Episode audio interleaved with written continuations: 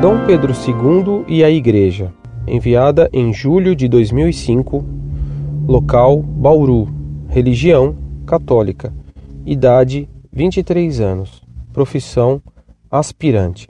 Agradeço a atenção. Os franciscanos e talvez outras ordens religiosas tiveram que passar por uma situação inconveniente na época do Brasil Império com a proibição da entrada dos noviços, no qual a República foi a solução e salvação das ordens religiosas. A família imperial tinha parte nisso, pois um dos fatos das ordens ou igreja não apoiá-los é o fato deles terem sido cúmplices. Outro ponto é a maçonaria, que eles participam e participaram.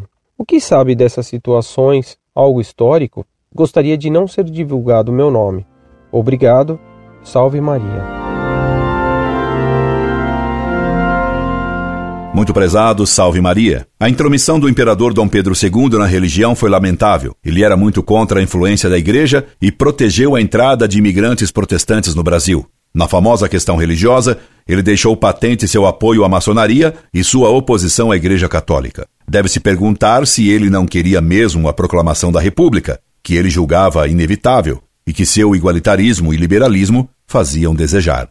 Entretanto, a República dos Mensalões, porque sempre houve financiamentos e tráfico de influências nas assembleias republicanas, jamais favoreceu a fé católica, pois sempre foi positivista, liberal e depois socialista, até chegarmos hoje nesta república petista de que Dom Arnes foi o parteiro. Veja que filhotes a CNBB chocou. Zé Dirceu, Lula, Delúbios, Silvinhos, et caterva. Libera-nos Domini. Incorde Jesus Semper, Orlando Fedeli.